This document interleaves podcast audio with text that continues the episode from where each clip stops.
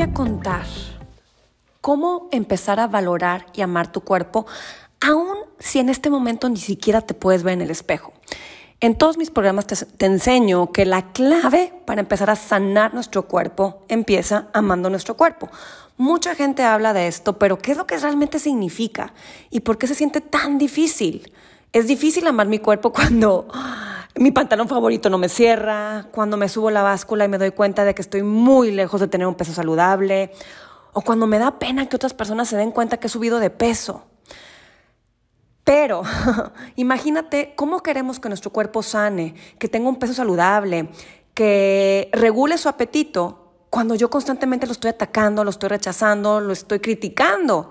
O sea, a lo mejor para mí ya es súper lógico porque vengo enseñando esto desde hace 10 años, pero si usamos un poquito de lógica, cada vez que yo odio mi cuerpo, lo rechazo, lo critico, lo ataco, es, mi cuerpo se defiende, porque el cerebro no distingue entre que el ataque es externo, porque alguien más vino a atacarte y tu cuerpo necesita defenderte, o si el ataque es tuyo. Entonces, si tú constantemente estás viviendo en un cuerpo que no aceptas, que no amas, que no respetas, constantemente tu cuerpo se está defendiendo de ti. Entonces, aunque yo sé que no es tan fácil pasar del rechazo al amor, podemos empezar a hacer pasos pequeños y obviamente esto lo voy a abordar muchísimo más a profundidad en el reprogramatón. Entonces, por eso no quiero que te pierdas de ninguna de las masterclasses porque aquí lo vamos a abordar y te voy a dar más información y más herramientas para que empieces a cambiar esta percepción que tienes de tu cuerpo, empieces a amarlo, aceptarlo y respetarlo. Y como consecuencia, vas a empezar a sanar, te lo garantizo. Entonces, algunos tips pequeños que puedes empezar a hacer para dejar de rechazar y empezar a entrar a la frecuencia del respeto y el amor es, por ejemplo, empezar a comprar ropa de tu talla actual. Ropa bonita, que se te vea bien aunque tengas sobrepeso, aunque no te gusten tus piernas. Hay muchas formas en las que tú puedes adaptar la moda a tu tipo de cuerpo. Y ahora cada vez hay más influencers que te pueden enseñar a hacer esto. No importa si tienes 50 kilos de más o si tienes 2 kilos de más. Siempre puedes encontrar ropa bonita de tu talla que te favorezca y que te, te haga sentir bonita o guapo. ¿Ok? Esto no es una resignación. Es una demostración de amor propio. Es decirle a tu cuerpo, cuerpo, te quiero y como, como te quiero y como te amo, quiero que te veas lo más bonito posible. En vez de ponerte ropa que te aprieta, que no te queda, o ropa fea, eh, que a lo mejor sí es de tu talla, pero ropa fea porque dices, pues no, o sea, como que me voy a arreglar ya cuando tenga el peso que quiero. No, no esperes a tener el peso que quieres para vestirte como te gustaría. Ese es el tip número uno. El segundo, esto ya te lo he compartido en otros tips, en otros audios o en otros videos. Deja de subirte a la báscula. O digo, posiblemente tú ya no te subes a la báscula todos los días, pero conozco muchas personas que llegan a mis programas que se suben a la báscula todos los días o varias veces a la semana, incluso varias veces al día. Pero esta es una forma de autoabuso también. Yo sé que muchas personas lo usan como una motivación para, ay, no, subí un kilo, ya no voy a comer. ¿Por qué necesitamos de un pedazo de chatarra para estarnos limitando?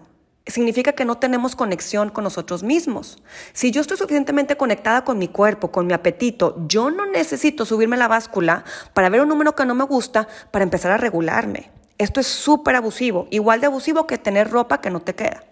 Entonces, no le entregues tu poder a un número. A lo mejor tú te subes a la báscula y ves que subiste dos kilos y, y a lo mejor antes de subirte tú venías con confianza, te sentías cómoda o cómoda en tu cuerpo, habías estado comiendo sano, pero por algún motivo no se refleja en la báscula todavía. Entonces, automáticamente al ver un número que no te gusta, te saboteas, se te baja la autoestima, te empieza a entrar ansiedad por comer y tiras toda la basura y te pones a tragar. Entonces, tira la báscula.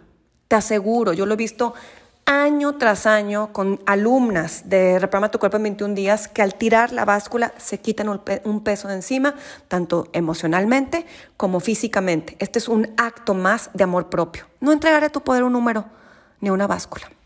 Y tip número tres, ponte a pensar qué pasaría si esa parte de tu cuerpo que no te gusta, esa parte de tu cuerpo que constantemente rechazas, ya sea tus piernas, tus brazos, eh, la papada, el cachete, a lo mejor es todo el cuerpo.